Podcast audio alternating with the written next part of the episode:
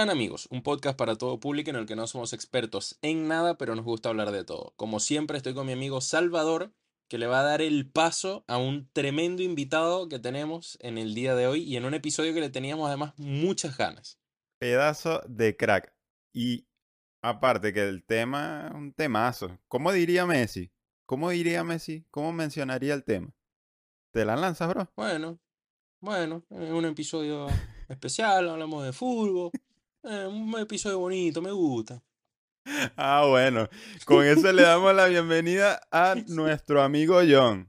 Buenas, buenas, buenas, buenas. Buenas, Héctor. Buenas, Salva, gusto. Aquí estamos, gracias por la invitación para hablar de fútbol, para hablar de cosas importantes. Uh. claro que sí, claro que sí. Más que, cada vez el fútbol va en decadencia en la juventud. Exacto. Mucho Twitch, mucho, otro tipo de cosas. Poco deporte. Poco deporte. Y va, ahí, y va ahí, ahí le está quitando espacio, le está quitando los seguidores al Barcelona, no puede ser. Al madridismo. no, al madridismo nunca, al madridismo nunca. Miren lo que le pasó al Kun, se metió en Twitch y listo, se arruinó. Mm, no, el Kun. Si han pasado lo del Kun en la tele, me pone demasiado triste lo del Kun. Sí, bastante. No como el Javi Martínez, que es otro más, pero, pero bueno. No, yo puedo ser hater del Barcelona, pero al Kun no lo puedes odiar nunca. No. Eso es verdad. Bueno. John, entonces. Primero que todo, cuéntanos de ti. La gente quiere saber de ti. ¿Quién es John? Bueno, en cuanto a lo futbolístico. Soy... Sí, exacto. Bueno, desde chico pegaba la pelota, de futbolera muerte, ya. Y primero decidí cuando nos conocimos con Héctor, bueno, erudito del fútbol, sabiendo alineaciones del año 50, de los años 60, de los años 70, historia. Y con Héctor por eso congeniamos muy bien, porque hablábamos mucho de fútbol diferentes cosas. Entonces yo por motivo de salud no pude desarrollar una carrera deportiva, y, pero sí quise seguir ligado al deporte. Primero quería ser periodista deportivo y no me alcanzó el puntaje en la PSU para ser periodista deportivo. O sea, sí quedé, pero eh, no era la universidad que quería quedar. Entonces después decidí meterme a la carrera de preparación física en DUOC y logré titularme hace, bueno, estoy recién titulado ya egresado y a partir de marzo comienzo la carrera de entrenador deportivo en INAF, que es el Instituto Nacional de Fútbol acá en Chile. Así que siempre ligado al deporte, siempre. qué grande. ¿Y cuánto, cuánto dura esa carrera? ¿Cuánto tiempo te preparas para, para estar listo ya? Son son cuatro años. Eh, tengo la opción de convalidar cientos ramos, pero tampoco me baja mucho la, la, cantidad de horas que tengo que hacer. Así que va a ser un cierto apoyo, pero no o del todo, digamos, los ramos de inglés, ética, ese tipo de cosas.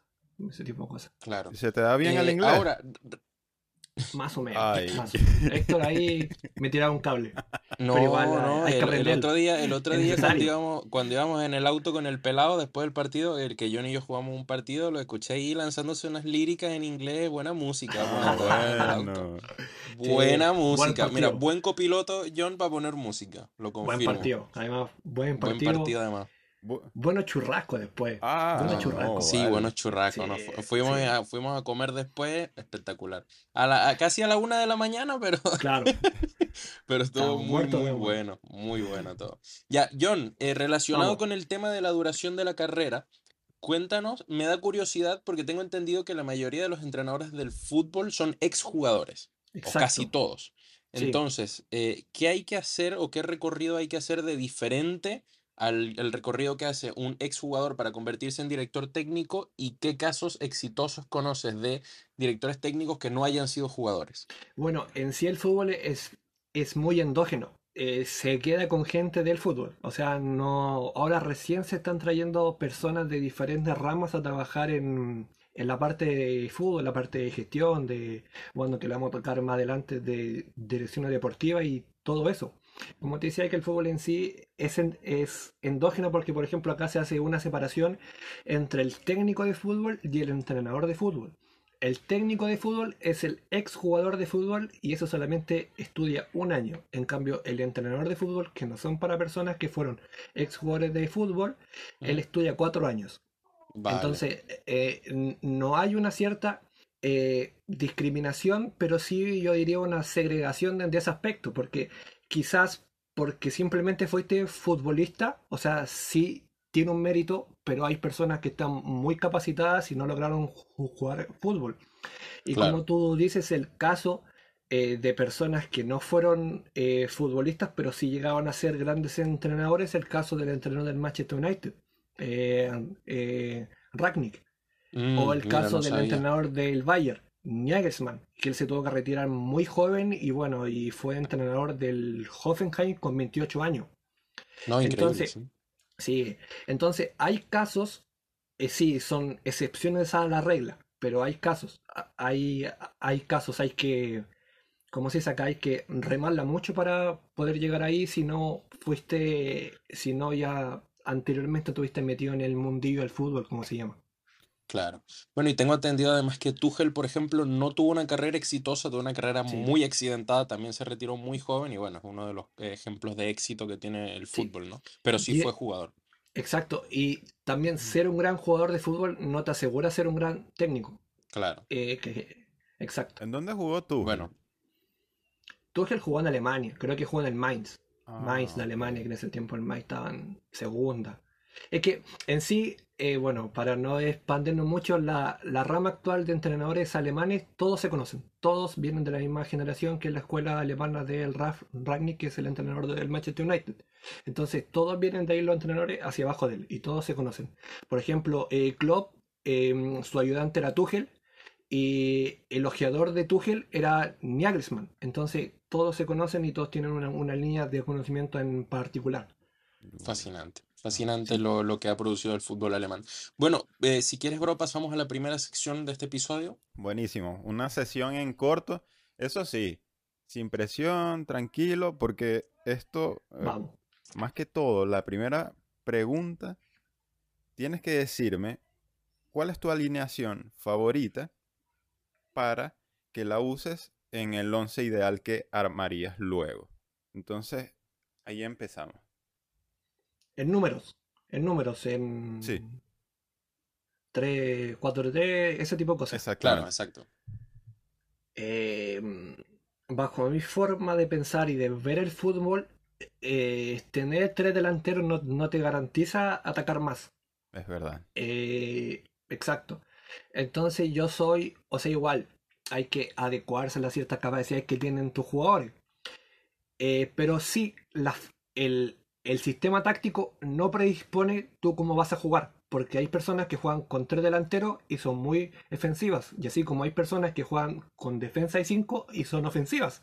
Exacto. Entonces. Entonces, para, para empezar, yo creo que más que todo tendrías que decirme tu estilo de juego. Porque. Exacto, exacto, en estilo de juego. Contando con. Pues, supuestamente, vamos a, vamos a suponer que tú estás contando con, con una plantilla que tú de verdad quisieras y te sientes a gusto con ella. ¿Cuál sería tu estilo de juego? 3-5-2. Eh, presión alta, eh, ocupación de espacios, em, línea de defensa con un bloque alto, presión tras pérdida, eh, sistema de ayuda para poder recuperar el balón, Em, eso es como tiene que jugar un equipo. Así es como tiene que jugar un equipo. Y así es como se tiene que entrenar para jugar. Eh, ¿Por qué? Y es así como se está jugando hoy en día. Eh, los equipos que juegan, si un equipo quiere ser protagonista, hoy en día sí o sí sus centrales tienen que tener 50 metros atrás para poder correr hacia atrás. ¿Por qué? Porque tienen que tener... Em, ¿Qué es lo que pasa? si el delantero centro sale a presionar al central de ellos, se genera un espacio entre el delantero y los, y los mediocampistas. Entonces los mediocampistas tienen que subir a sincronía con el delantero para poder cubrir a los laterales, ya sea en un carril interior o exterior, y así como los mediocampistas suben, el defensa también tiene que subir a mitad de la cancha para que sea un equipo corto, un equipo compacto. En cambio, si los defensas no suben y hay un espacio de 30 metros entre el mediocampista y el defensa, tienes que correr para atrás 30 metros en una contra que seguro te van a hacer el gol y 1-0 abajo. Claro, verdad. O sea que tú eres de la filosofía presión uno a uno, presión al hombre. Es que en sí. no, los, los sistemas de presión se ejecutan siempre en inferioridad numérica siempre. Entonces, por eso se trabajan rondo seis personas que tienen el balón y cuatro que atacan para recuperar el balón. ¿Y por qué? eh, pasa eso porque solamente esos cuatro tienen que eh, ver los movimientos que hace el compañero para poder saltar a la presión, ¿no? Entonces, si mi compañero salta la presión y yo me quedo parado, la presión no está bien ejercida porque solamente uno está marcando el que tiene el balón y el que va a, recibir el balón está completamente enmarcado. Entonces ahí la presión no es efectiva y salen jugando y posiblemente eh, quedes con dos jugadores perdidos en la presión que no van a ser capaces de ayudarte en una faceta defensiva. ¿Y a la, a la hora de tener el balón, eres mucho de posesión o no? Juego posicional, no, más bien soy vertical. Perfecto. Vertical. Vertical. Pienso, pienso que cuando uno más tiene el balón, le da la posibilidad de poder organizarse mejor el rival. Pienso igual. Y de analizarte, ¿no? Exacto. Entonces, si eres rápido, si atacas vertical, espacio entre lateral y central, eh, puedes generar un riesgo todo, todo el rato. Todo, todo el rato. Claro, y sobre todo si recuperas rápido el balón y reinicias la jugada para atacar, no le das como un... Un respiro a ello. Claro, no le das un respiro, no le das tiempo de analizarte, de reestructurarse y, y además que digamos que no, cuando eres, generas tanto vértigo, no hay una manera de frenarlo, ¿no? No hay una manera específica que, puedes, que puedes frenar eso como tácticamente. O sea, eh, bajo la falta, o sea, sacar la pelota 40 metros adelante y, el equipo generar de ahí una segunda pelota, pero es igual difícil. Claro. Difícil, porque como te, te sientes ahogado, termina sacando el lateral o mandas un balonazo y te la gana el, el central y otra vez a recuperar el balón. Y en algún momento también vas a generar un error que te va a costar el gol. Exacto. Bro, trajiste. Ya, entonces, bajo este esquema, dígame. Trajiste de invitado pura clase, ¿viste? No, claro, no, tenemos nivelazo de invitado hoy. Bueno, entonces, bajo este esquema, 3-5-2, ¿cuál sería tu once ideal? De todos los tiempos. actual, ¿cierto? De todos los tiempos. Puedes mezclar viejos y actuales. Oh, difícil, difícil. Porque cuando arman equipos ideales siempre ponen 3-4-3 y siempre ponen a Maradona al lado de Xavi. Y eso no pasa, eso, eso es ficción. Eso es ficción. bueno, entonces si quieres armemos un once actual. Actual, actual, actual. Me gusta. Mejor arquero actual, Courtois. Aunque no tiene tan bueno toque de balón, con línea 3 es importantísimo tener un arquero que sepa salir jugando eh, vamos con Courtois. Stopper por derecha. Vamos con. Vamos con un jugador fetiche. Fetiche mío. Vamos con Matthew Delay, el central de la Juventus. El líbero tiene que ir un jugador que sepa anticipar bien y que por sobre todas las cosas sea muy inteligente para poder jugar. Virgil van Dijk, el central del Liverpool, crack, bestia, también jugador fetiche mío. Se presta mucho para, para una línea de tres, buenísimo. Exacto. Sí. Stopper por izquierda sí o sí tiene que ser un eh, central zurdo. Central zurdo, muy buen central. David Alaba. Además, eh, tiene la particularidad de que puede jugar al medio o puede jugar de lateral. Entonces, eh, si veo que la línea 3 no está siendo efectiva durante el partido, puedo cambiar fácilmente a una línea 4. Entonces vamos con la defensa, está con Courtois, Delay, Van Dijk y Alaba. Vamos con la mitad del campo. Mitad del campo, seguimos con un jugador fetiche mío, eh, Frankie de Jong, jugadorazo, desde que vi a ella jugar, que me encanta ese jugador. Vamos con un jugador más posicional, Rodri, del Manchester City. Que Rodri cuando llegó al Manchester City yo tengo ciertas dudas, porque me parecía que no era un jugador tan rápido y con tanta intensidad para poder jugar en Premier. Por eso, bueno, por eso eh, eh, Guardiola la pone los laterales centrales para poder cubrir una cierta transición defensiva del, otro equipo. Entonces, eh, pivotes, uno más suelto que el otro, que es eh, Frankie. Vamos con el lateral volante por izquierda. En sí no es su posición natural, pero lo está haciendo muy bien esta temporada, que es Joao Cancelo. Jugadorazo, jugadorazo Joao Cancelo. Me muero. Jugadorazo Joao, jugadorazo Joao Cancelo. Vamos con el lateral volante por derecha. Lateral volante por derecha, este sí tengo que decir que es un jugador completamente mío. En sí ha sido un poco criticado por ciertas cosas, pero yo voy con Aaron Matikach de Aston Villa, que ahora es internacional por Polonia y me parece que ahí eh, Inglaterra perdió un, gran cambio, un gran recambio para eh, Arnold, que Mati Cash es un toro, una, una bestia. Vamos con un volante ofensivo que sepa bien de recibir en tres cuartos de cancha, que siempre esté bien perfilado para poder salir, salir jugando y que está en un equipo que está jugando muy bien hoy en día, que es nivel Fekir del Betis, jugadorazo. Un jugador que fácilmente puede estar en un equipo más top de Europa y no sé por qué no lo está. Nivel Fekir. Entonces vamos ¿Qué con crees que los delanteros de Antes de tocar los delanteros, que bueno, ya la tienes más difícil porque son dos nada más. ¿Qué crees que le falta a Fekir para dar un salto a, a un equipo más top? No es confiable. Es verdad. Tiene ciertos picks de rendimiento y bueno, en, él fue campeón del mundo. Él estuvo en ese equipo de Francia. Y en ese equipo de Francia él sí se iba a ir al Liverpool. Y no sé por qué no llegó al Liverpool.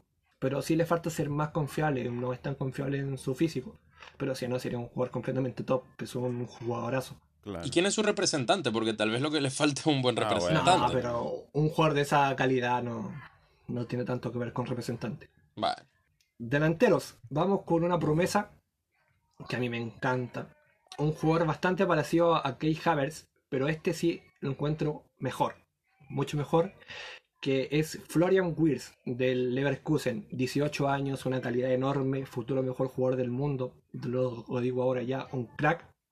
Y seguimos en Alemania para poder seguir con el jugador que va a romper todos los récords sabidos por haber en la historia de fútbol, que es eh, el Android de Haaland. Android de Haaland. Por encima de Mbappé, tú dices que es Haaland. Sí, es que em, en sí Haaland es un... No, no tiene explicación por lo bueno que es para definir ese tipo de cosas. ¿O tiene? Es verdad, yo no sé si has visto los clips donde le pega de volea y la mete al ángulo, pero con una potencia bestial. para bajar. Bestia. Sí, una bestia. Es increíble, increíble. Una bestia. Bueno, eh, un once espectacular, la verdad. Jugadores que no me esperaba, jugadores que también faltan, que pensé que los pondrías. Pero, bueno, estamos claros que aquí el experto sos vos. Aunque pensé que me ibas a poner a Salah. Tengo que decir que pensé que ibas a poner a Salah por el gran momento que está viviendo. Es que no encaja. No encaja en, este cierto sistema de juego. Claro, mm. eso estilo de juego y claro, claro. Claro que te iba a comentar, ah, tengo que investigar ese jugador de Aston Villa. Nunca lo he visto. Yo también tengo que investigarlo. muy buen jugador. tengo que investigarlo. Es que en sí hay cierto tipo de mm, overbooking en la selección inglesa por el lateral derecho. Hay muchos jugadores. Imagínate que aún el lateral del, Manchester United no es ni, llamado. Porque delante de él está Trippier, está Walker, está... Eh, claro, Arnold, que el mejor está el lateral del Chelsea. Rich James, que también lo encuentro un pedazo lateral. Entonces está jodidísimo ahí. Sí. Por eso Aaron Matikas se fue al eh, seleccionado ahora por Polonia. y... por la izquierda Luke Shaw la disfruta, porque en verdad. Sí, difícil. O sea, Chilwell se seleccionó y no volvió a ser el mismo. Entonces, sí tiene más por ahí menos competencia. Y hablando de Walker, tú, tú le presentas a, a, a Héctor a Walker y se vuelve loco, ¿viste? No, Loquísimo. Jugadorazo, jugadorazo, jugadorazo. Y en el FIFA ni se diga. No, no. No, en el FIFA, en el FIFA, mira, cómo me lamenté en el 21 que nunca me pude comprar esa versión que tenía de Central. No, increíble. Sí, es verdad. Increíble. Bueno, continuamos con la sección, bro. Eh, pasando ya más en corto para pasar a las preguntas. Ya las preguntas de Héctor son más de, de tu carrera, en lo que te especializas tú. Perfecto. ¿Qué, director técnico tú sigues? Siempre va a haber un ejemplo, creo que casi todos o, todos tenemos un ídolo, digámoslo así, de, sí. de cualquier lado. ¿Quién, quién sería esa persona? En el fútbol es, muy difícil siempre basarse solamente en un entrenador, porque eh, yo como veo mucho fútbol, eh, es imposible basarse solamente en uno. Eh, hay grandes entrenadores que me gustan. En sí un gran entrenador tiene que manejar dos grandes cosas. Una, la parte táctica de un partido y la otra, que sí tiene mucha preponderancia actual, que por egos y diferentes tipos de cosas, ser un gran manejador de camarín. Entonces, en ese aspecto, yo voy a decir a alguien más de acá que más de allá de Europa. Yo voy a decir a Marcelo Gallardo. Me parece un entrenador Tremendo top a nivel mundial.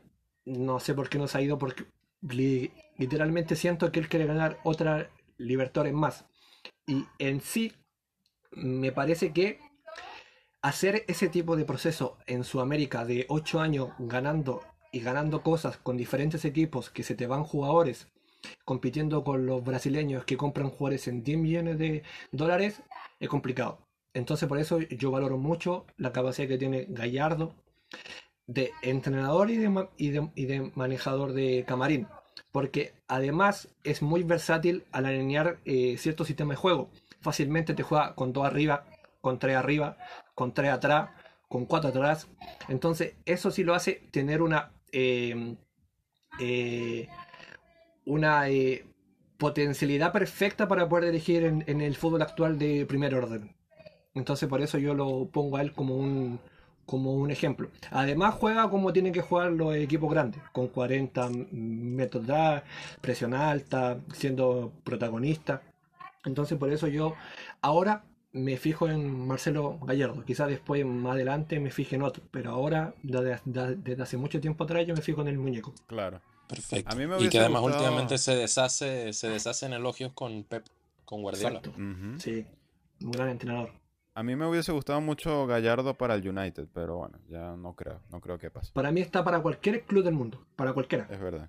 Incluso sonó para el Barcelona también. Sí, para mí está para Ni Dios lo quiera. No le queda chico ninguno. bueno, gol favorito. ¿Tienes un gol favorito? Sí, voy a decir uno conocido y otro no, no tan conocido internacionalmente. Uno es el gol de ir a Uruguay de la Copa América. Qué manera de gritar ese gol.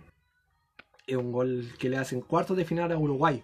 Que ganamos 1-0 en ese partido con el famoso dedito de Jara Uy, ya, ya, ya, ya. Entretenido. Ese gol de Isla, que ha sido un gol que he gritado muchísimo. Y otro gol, quizás un poco más personal mío, es el gol de Pablo Solari en la promoción de Colo Colo contra Universidad de Concepción. Mm, eh, mal, mal, la pasé mal ese año, así que gritar oh, ese gol fue un, fue un desahogo. Gritar ese gol para mí fue un desahogo enorme. Vi ese partido y además ¿crees que, fue, ¿crees que fue el partido que hizo como nacer a este jugador? Es que él, él venía de, de varios partidos buenos atrás. Él, él le da un centro a costa en ese partido con, con Coquimbo. Juega muy bien el clásico. Y después juega muy bien en Iquique. Y después, bueno, termina coronando con ese gol. Pero ese gol en mí significa mucho. Significa mucho. No, me imagino. Tienen que pasarme ese gol. Sí, no, además es, un golazo, además es, un muy buen, buen gol. Y un partido demasiado dramático, con insinuaciones de penales de ambos lados, no, me imagino que tú estabas temblando ese partido. No, yo ese partido increíble, me pasé horrible, horrible, horrible. Y para terminar esta sesión en corto, jugador sobrevalorado y jugador infravalorado vamos con una contradicción. Contradicción. Creo que Pogba se le ha dicho tantas veces sobrevalorado que en sí está infravalorado lo buen jugador que es. Es un jugadorazo. Es un jugadorazo que en un contexto favorable rinde muy bien. Rinde excesivamente bien. En la Juventus cuando lo arroparon con Vidal, Pirlo, Marquisio y él era top mundial.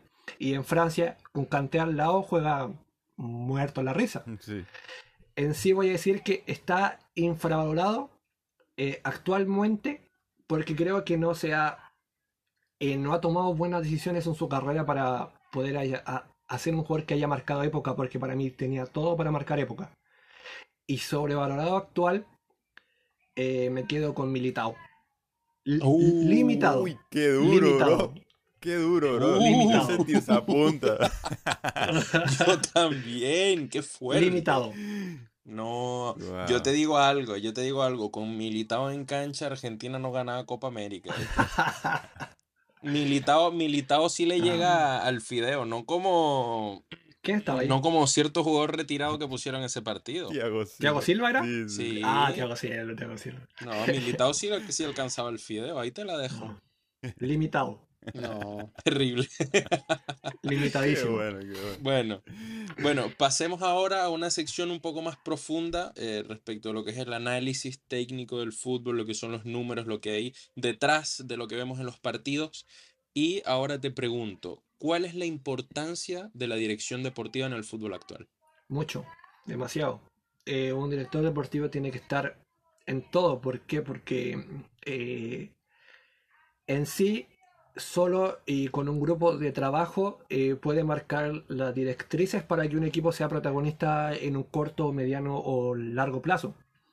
Es em, en sí en Sudamérica y está poco explorada esa faceta de un director deportivo y ya en Europa sí está mucho más em, asentada, sobre todo en, en Italia, que la mayoría de los clubes tienen directores de, deportivos el director deportivo está a cargo eh, de la parte eh, deportiva de un club, valga a redundancia, eh, del armado de un plantel, de la contratación de personal para divisiones inferiores, de plantear los lineamientos para las divisiones inferiores y en sí un director deportivo tiene que entender en el club en el que está y entender el contexto muchos directores deportivos hablan, ¿cierto?, de contexto, de saber dónde estoy trabajando. ¿Por qué? Porque los clubes tienen historia. Entonces, si yo voy eh, a un equipo que toda su vida ha sido un equipo que ha jugado ofensivo, que toda su vida ha sacado grandes jugadores de las divisiones inferiores, y si yo voy como director deportivo y soy capaz de traer un eh, grandes jugadores, pero de avanzada edad y, de traer un entrenador que sí se forme a jugar en más defensiva, no estoy siendo acorde con el contexto deportivo del club. Entonces tengo que saber dónde, dónde estoy trabajando para poder interiorizarme de mejor forma para hacer que ese club, en base a su historia y en base a su contexto, siga eh, generando éxitos.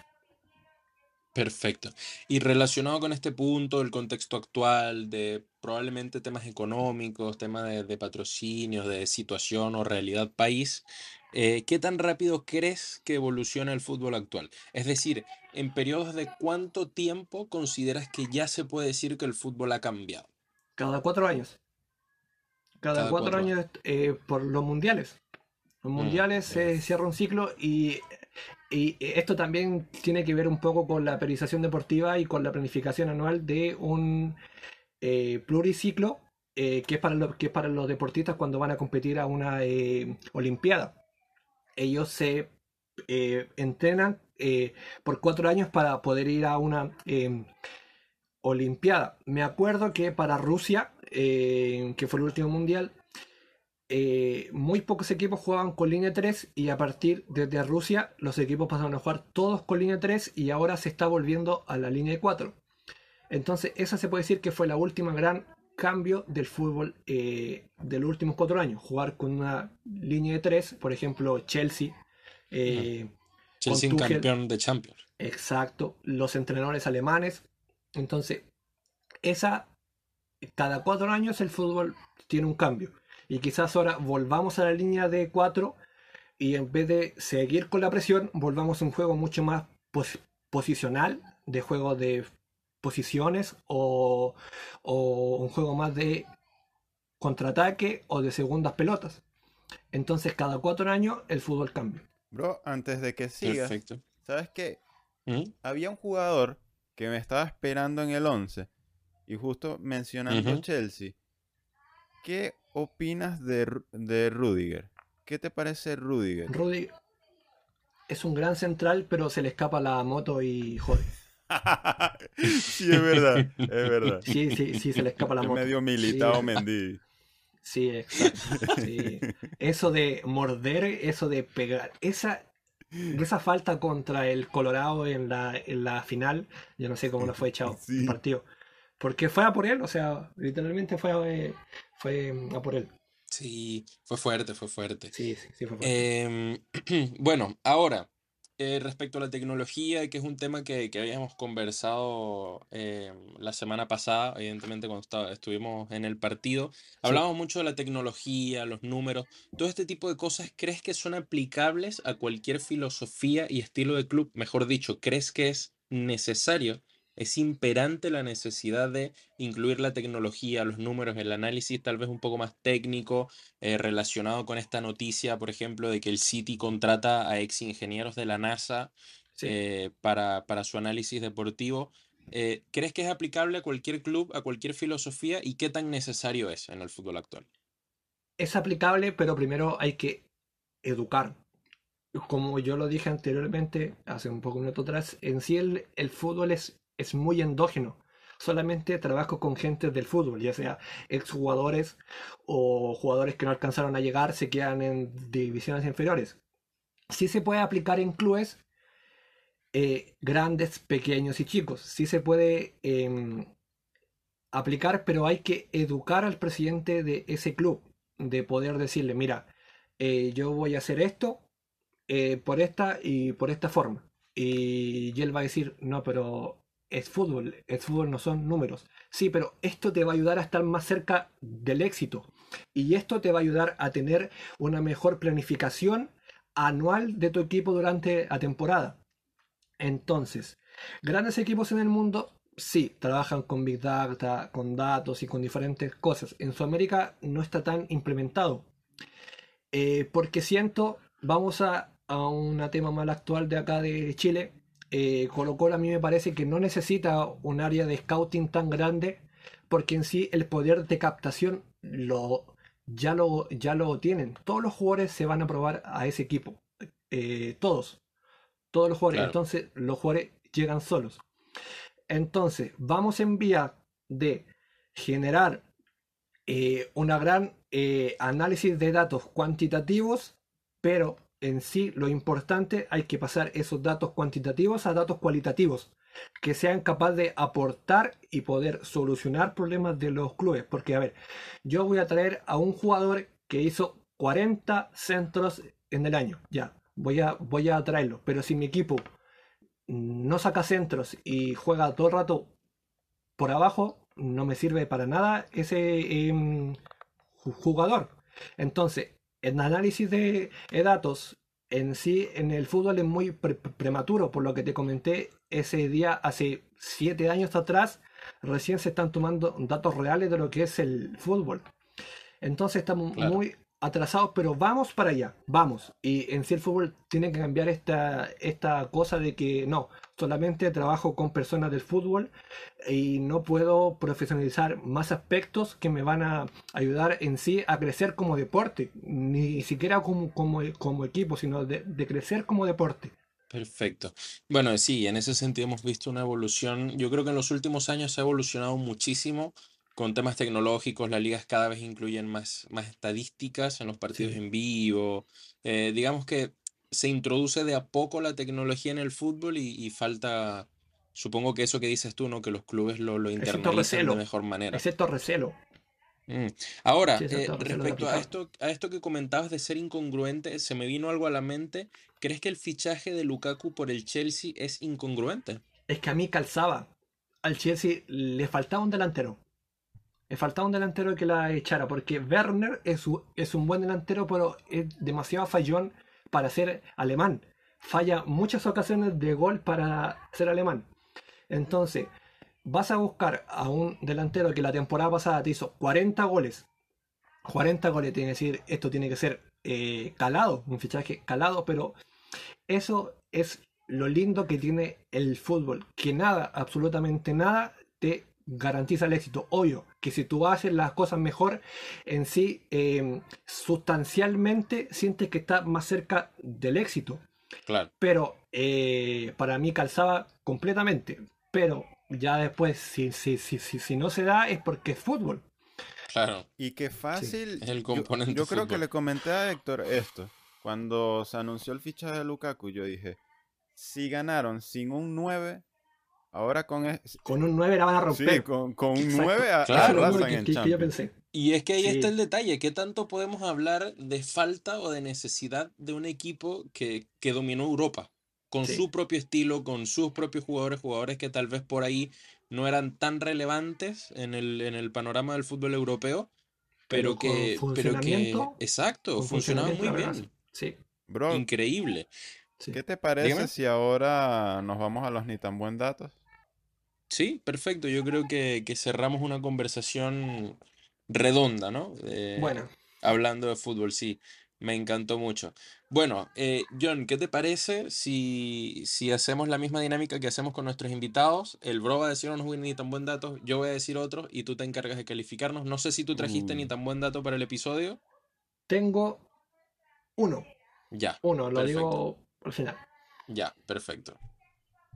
Ya, bueno, bro, ¿vas tú o voy yo? Bueno, eh, empiezo yo, después vas tú, Dembélé. Después vas tú. no, que hay que comentar algo, que ayer estuvimos hablando y, y me entero que a Héctor lo llaman Dembélé, me entero. Vinieron con esa sorpresa. Claro. Se quedó Porque no es ni zurdo y diestro. No es ni zurdo ni diestro. Y así se quedó Dembélé. Por eso, no, no piensen que es por el físico, porque ni pendiente. Por eso, por eso es que no hay que juntar a los amigos de uno, ¿se dan cuenta, no? Mira, bueno, dale, bro. Yo vengo, yo vengo full fútbol, ¿viste? Con los ni tan Sí, no, ya veo. como eres fan del United, está bien. Ah, bueno, está bien. Yo no quiero discutir contigo hoy. Mira. Ya, dale. En Brasil, en 1950, India renunció a participar porque la FIFA rechazó que los indios jugaran descalzos como hacían en su país. Uh. Bueno, las culturas. Sí.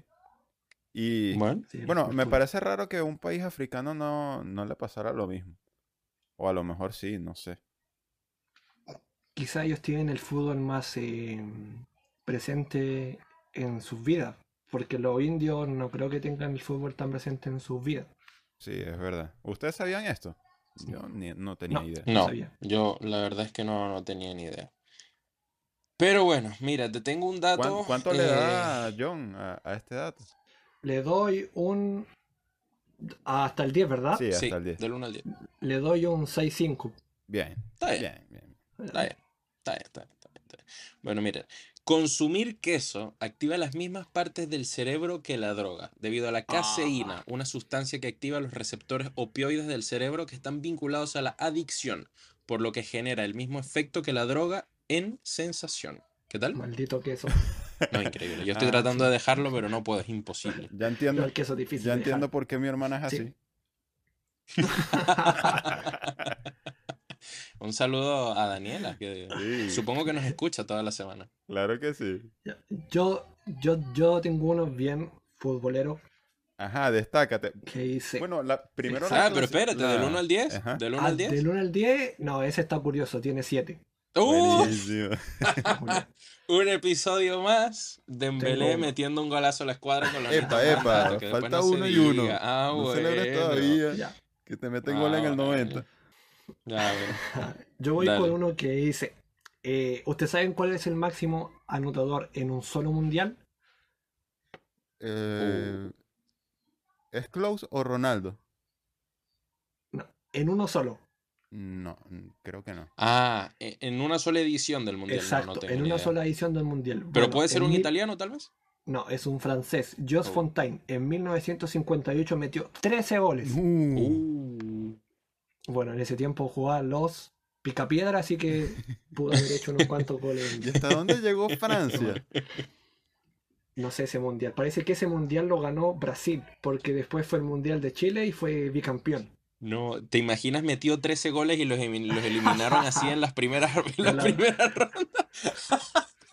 Eh, está como el boliviano, como, como Martins. Marcelo Moreno Martins. Chetadísimo. Yo no sé. Por favor, paren, alguien que lo detenga. ya, bueno, bro, dale con tu último dato y voy con mi último dato y cerramos. Ok, ok.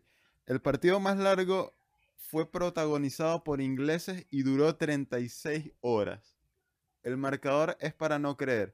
333 a 293. Jugaron este largo tiempo oh. por una causa benéfica. Estás loco. Es, que, es que los ingleses son. Han creado todo y no son campeones de nada. es verdad, han creado todo. crearon el fútbol, crearon la Fórmula 1, waterpolo también. No han ganado nada. Ya, con el waterpolo se pasaron, pero. sí, ese tiene. Ese tiene un 7. El, el mismo lector. Bien, bien, bien, bien. Ahora vamos a Miren, ver. Les tengo, les tengo un dato interesante. Y es que cada mejillón de almeja puede limpiar 2 litros de agua al día. Lo que hacen es absorber el agua y la filtran de productos químicos. Bueno, buen dato. Ecologista el dato, un 8. Sí. Uh, Desgraciado Dembélé. ah, bueno. Ah, bueno. Bueno, no, no, es tan difícil Golazo de Dembélé versus el Tottenham. No, golazo de Dembélé versus el Tottenham. Ahí quedaste, Lloris. No, no es tan difícil partirte una pata, así que no, no me tientes, ¿viste? Fue contra el Tottenham, ¿verdad? El golazo que metió Dembélé con el Barcelona. En Champions. Yo no recuerdo haber visto ningún gol de Dembélé. y si era Dembélé, era Dembélé eh, el belga. El del Tottenham. Exacto. Moussa, Moussa. Bueno, con esto cerramos un episodio espectacular. John, espero que lo hayas pasado bien. Buena charla, buena charla. Estamos a disposición para cualquier cosa. Sí, lo pasamos increíble. Eh, bueno, esperamos que hayan visto por ahí de repente otra, otro tipo de contenido diferente que tenemos pensado hacer con John. Bueno, esto lo habrán escuchado después de haber escuchado ese contenido especial que estamos maquinando, así que esperamos que les haya gustado también. Y bueno, nada, eh, ¿algo más que agregar, bro? Eh, bueno, John si quiere dejar sus redes para que lo sigan. No, tranquilo. Soy un chico recién amateur, pero igual lo voy a promocionar ahí cuando me manden el, ya, perfecto. El post, ahí lo seguimos. Perfecto, perfecto. Bueno, nada, esperamos que les haya gustado el episodio, un episodio, un episodio diferente, especial, un tema que nos apasiona. Y nos vemos en el próximo episodio de Ni tan amigos. Nos vemos. Chao. you.